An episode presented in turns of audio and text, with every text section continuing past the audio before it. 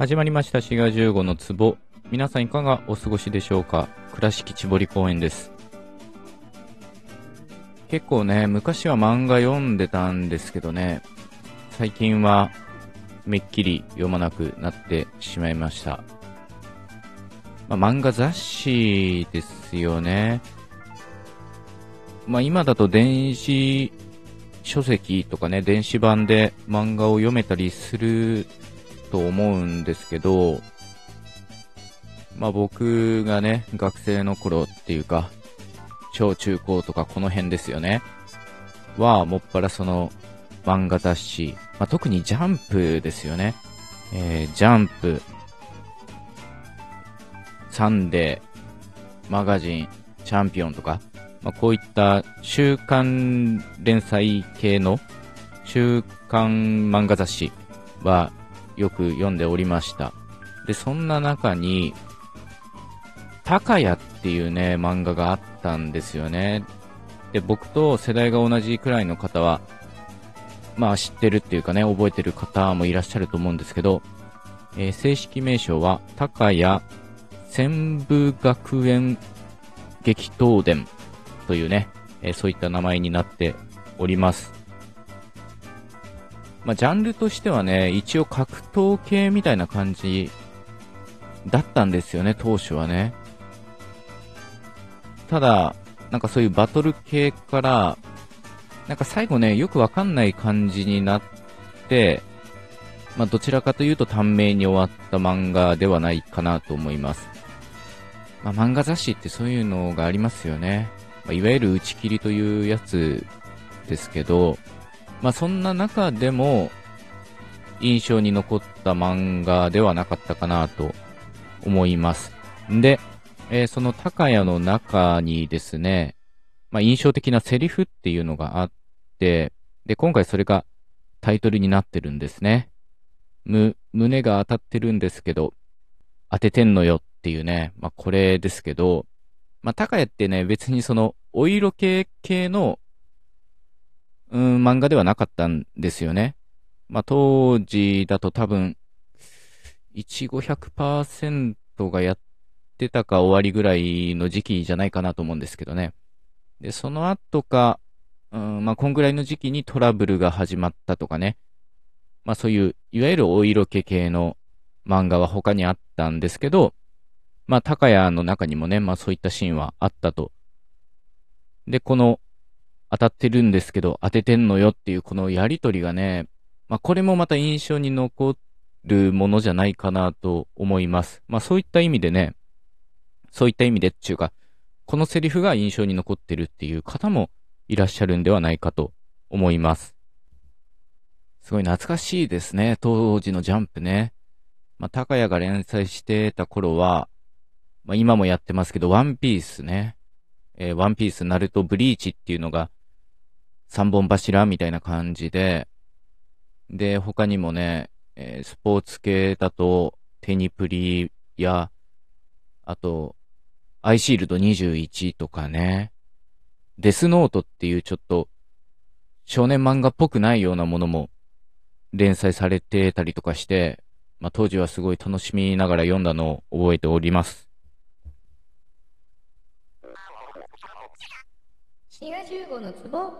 それはそうと、この胸が当たってるんですけど、当ててんのよ。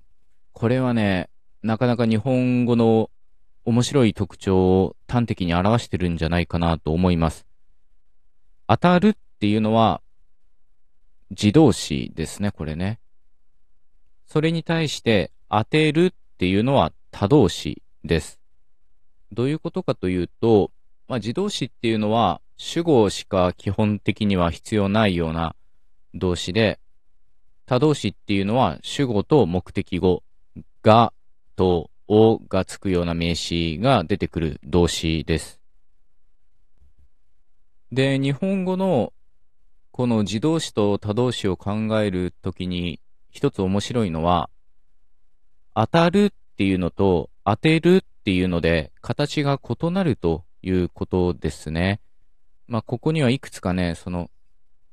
規則っていうか、形の上の特徴っていうのはあって、当たるみたいに、あるっていう音が入ってると、まあ、自動詞なんですよね。まあ、こういう自動詞、他動詞の形の話は、過去にエピソード配信してますので、ちょっと探すのめんどくさいんですけど、えそちらを URL 概要欄に貼っ付けておりますので、その形の話は、え形の話としてそっちを聞いていただいてですね、え今回着目したいのは、意思性というところです。当たるといったときは、意思性っていうのが特に問題にならないというか、まあそもそも誰が何をしたっていうその動作種ですね。動作を行う人っていうのが出てこないので、まあそこに意思があるかどうかっていうのは問題にならないんですけど、当てるとなった途端に、まあ動作種が出てくることになるので、誰がの部分が出てきますので、まあわざとっていうようなね、意思的にその動作を行っているっていうことが含意されます。これは結構面白いと思いますね。他動詞っていうのは、まあ確かに主語と目的語が出てくるっていうことなんですけど、まあ意味的には意思性がプラスされるっていうような言い方ができると思います。こういう意思性のありなしが顕著に現れるのは他にも、これ焼けてないよって言われて、焼いてないんですって答えた場合、これもね、わざとそういう意思を持って焼いてないっていうことがわかるんですよね。まあ他にも何でもいいですけどね。曲がってますよに対して曲げてるんですとかね。こういう他動詞を使えば、意思的にそういうことをやってますっていうのが、まあ日本語では含意されるんですよね。まあもちろん他動詞を使っても、意思性っていうのをこう消し去ることはできるんですよね。えー、例えば、うっかり当ててしまったみたいな言い方はできるんですよ。でそういう場合は、まあ、うっかりとか、てしまうっていうようなものを使って、他動詞の持ってる意思性っていうのをこうキャンセルしてるみたいなね。まあそういうことができると思います。こういうふうに特にこの当たる、当てるみたいに、焼ける、焼くとかね、えー、自動詞と他動詞がペアになってるような動詞の場合は、他動詞っていうのは意思性っていうのが、まあ、デフォルトとして備わってると言えそうです。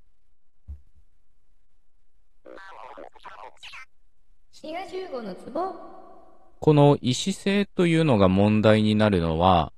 自動詞と他動詞だけではなくって、詞益文でもちょっと関わってくるんですね。詞益文っていうのは、えー、何々させるみたいなものです。で、そういうさせるみたいなものがついた、まあ、詞益動詞っていうものは、まあ、ある意味で他動詞と似てるんですよね。例えば、立てるっていう他動詞と、立たせるっていう詞益動詞。まあこれは自動詞の立つにさせるがついてるわけですけど、立てると立たせるっていうのは意味的に非常に近いです。近いですが、その違いが現れるのは、非刺激者というか、まあ、もっと言うと目的語が意思を持っていない場合は、他動詞の方が好まれます。つまり、看板を立てるみたいな言い方になるんですね。一方、非刺激者が意思を持ってるようなものの場合、まあ、特に人間みたいな場合は、生徒を立たせるっていう風に、刺激同士の方が好まれるんですね。これは逆にするとね、結構奇妙に感じられるんじゃないかと思います。看板を立たせるとか、生徒を立てるとか、まあもしかしたら言えなくもないかもしれませんが、まあ意味が若干変わってきたりとかね。あるいは不自然な感じがするんではないでしょうか。ですので、えー、今日の話をざっくりまとめると、自動詞と他動詞でこう、ペアになってるような動詞の場合、他動詞を使えば、まあ、意思的に何かやったみたいなのが含意されます。で、他動詞と刺激動詞を比べた場合は、非刺激者。まあ、被るっていう字の非ですけどね。非刺激者が意思を持っていない場合は、他動詞が好まれて、意思を持っている場合は刺激動詞が好まれるというような、まあそういった傾向があるというお話でございました。というわけで最後まで聞いてくださってありがとうございました。ぜひ関連エピソードも聞いていただけたらと思います。えー、お便りも募集中でございますので、どうぞお気軽に送っていただけたらと思います。それではまた次回のエピソードでお会いいたしましょう。番組フォローも忘れずよろしくお願いします。お相手はシガ15でした。またね